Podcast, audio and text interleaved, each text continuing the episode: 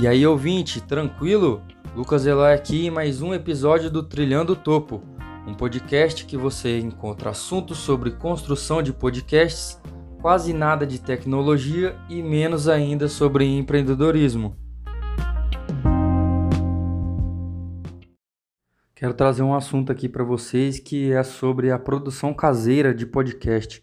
Hoje a gente vê muita aí, muita gente fazendo é, o seu próprio podcast, o seu próprio meio ali de você estar tá captando imagens, captando áudio para fazer a, o seu programa, o seu bate-papo, o seu podcast e de uma maneira bem caseira.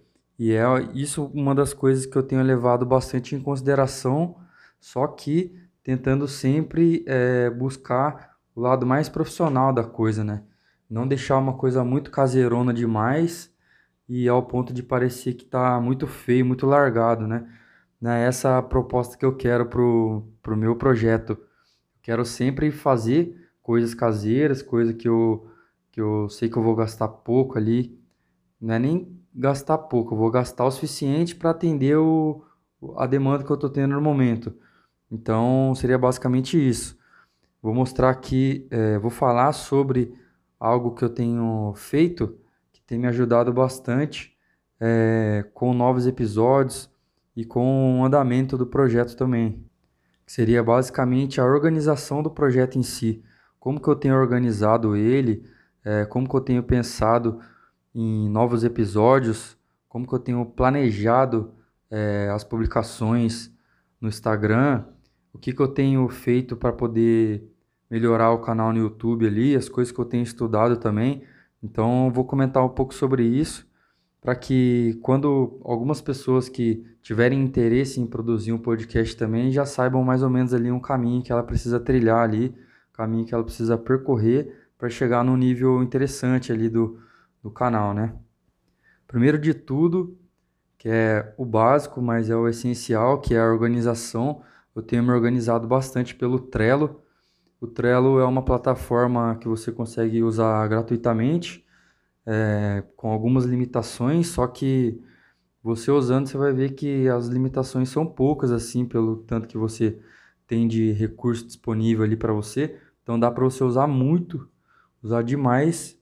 Inclusive eu uso tanto no meu projeto quanto aqui na empresa que eu trabalho também. A gente usa o Trello. É, tem dado muito certo, tem funcionado eu consegui adaptar ele no meu projeto de uma forma bem clara, bem objetiva, onde eu consigo criar cartões ali é, específicos para cada tipo de publicação que eu pretendo fazer, consigo organizar por etiquetas. Então eu criei algumas etiquetas ali que são referentes a publicação sobre podcast, é, empreendedorismo e tecnologia.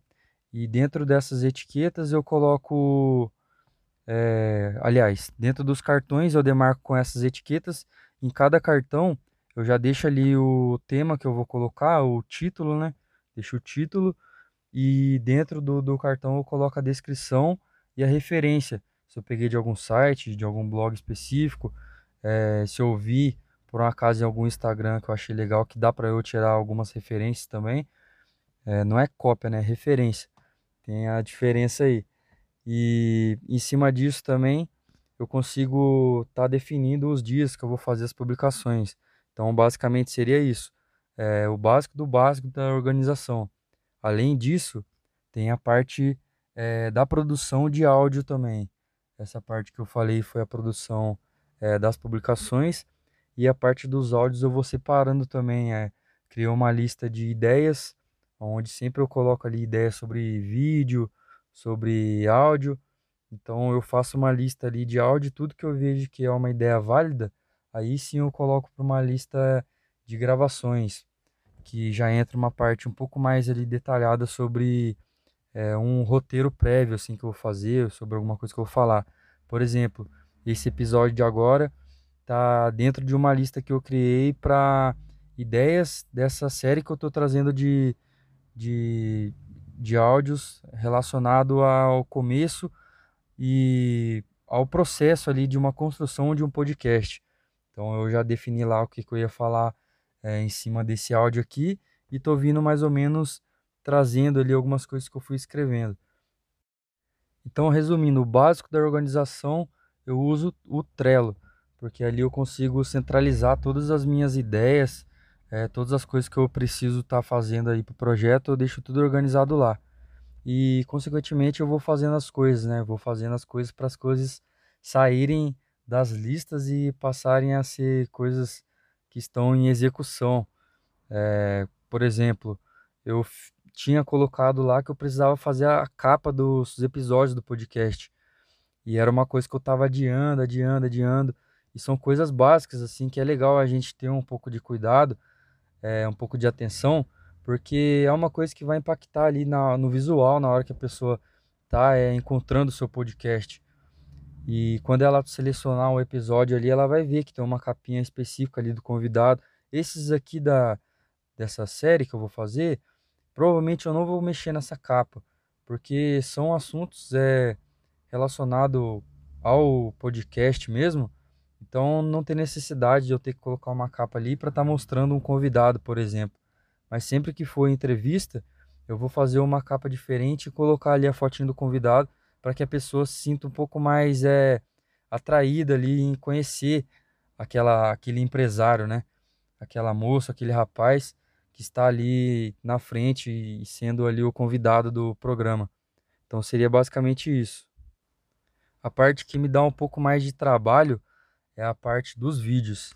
Como eu não sou um editor profissional, é, eu, eu sei fazer uma edição, mas é uma edição bem básica é, mesmo sendo uma edição básica, ela te dá um trabalho enorme, porque você tem que manipular vários arquivos ali de vídeo, de áudio, de música, é, outras, outros elementos também que compõem é, o vídeo em si, né? Que tem os low thirds, tem várias coisas ali que te consomem um trabalho aí extra para você estar tá fazendo e isso daí me toma um, uma preocupação assim grande, porque por causa disso, de eu não ter tantas habilidades assim com edição.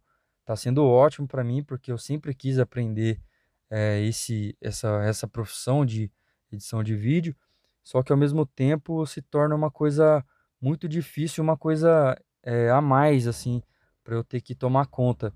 Então, mais para frente, com certeza, eu vou investir aí em contratar um profissional dessa parte, um videomaker, é, algo do tipo assim, que eu sei que ele vai fazer especificamente aquilo dali. A gente vai pegar toda a filmagem do, do, do podcast, o cara vai fazer os cortes que, que é necessário e vai, e vai publicar. Como o meu podcast ainda não é no formato ao vivo, é, ainda é um pouco mais tranquilo para eu estar tá fazendo essa manipulação. Agora eu aprendi que eu preciso gravar em etapas para um arquivo não ficar tão pesado. Preciso fazer algumas, é, algumas, algumas, usar alguns, algumas técnicas para eu não perder tanto tempo assim em edição. Então, na entrevista eu já tento fazer algumas perguntas um pouco mais diretas. É lógico, a gente sempre tem que deixar o conteúdo rolar, né? O, a matéria rolar. Mas sempre que eu, que eu vejo que, que não é necessário perder tempo em cima de alguma de alguma de algum assunto, eu sempre tento ir, ir conduzindo esse assunto para que seja um pouco mais objetivo, para que não seja cansativo também para quem vai ouvir e quem vai assistir, né? Então seria isso, a parte do vídeo é uma das partes é, que leva um pouco mais de tempo. E se você está fazendo sozinho, você vai ralar. é o que tem acontecido comigo, mas é normal. Normal, para todo mundo foi assim. Sempre que você vê alguma pessoa que já tem um nível legal assim de, de áudio e de vídeo, pode ter certeza que ela já começou é, de baixo, ela já começou ali com, com recursos limitados. Mas o que a nossa produção caseira tem que ter é sempre uma ideia de profissionalismo. É, como eu falei no comecinho, é legal ter uma produção caseira, é perfeito, porque você não tem é, grandes gastos assim com, com, com equipamentos gigantescos assim que, que encarecem demais dentro da sua casa.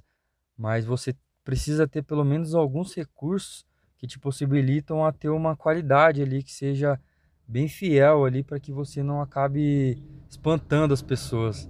Então eu tenho buscado isso cada vez mais, assim, melhorar sempre a qualidade do áudio, melhorar sempre a captação de imagens, tá melhorando sempre ali as, as fotos que vão para o meu Instagram. Tenho focado bastante no branding, que é a parte visual da, da parada e é a conexão também sua com o público, com quem está vendo, com quem vai se identificar com o seu produto ou com o seu serviço, né? Então eu tenho buscado bastante isso, essa fidelidade com o que eu estou fazendo, sempre trazer é, recursos a mais para que saia tudo correto, de uma maneira bem legal, que fique elegante, que fique fino, como eu já falei lá no meu, no meu perfil também. Se por acaso você chegou aqui nesse áudio e ainda não me segue lá no Insta, entra lá para você ver bastante dicas que eu tenho deixado sobre criação de podcast e com certeza vai agregar aí é, no seu negócio ou então no seu hobby. Então, para você que chegou até aqui, muito obrigado. Espero que você tenha gostado e que esse conteúdo de alguma maneira é, tenha te beneficiado em alguma coisa. Beleza? Fica até a próxima e valeu!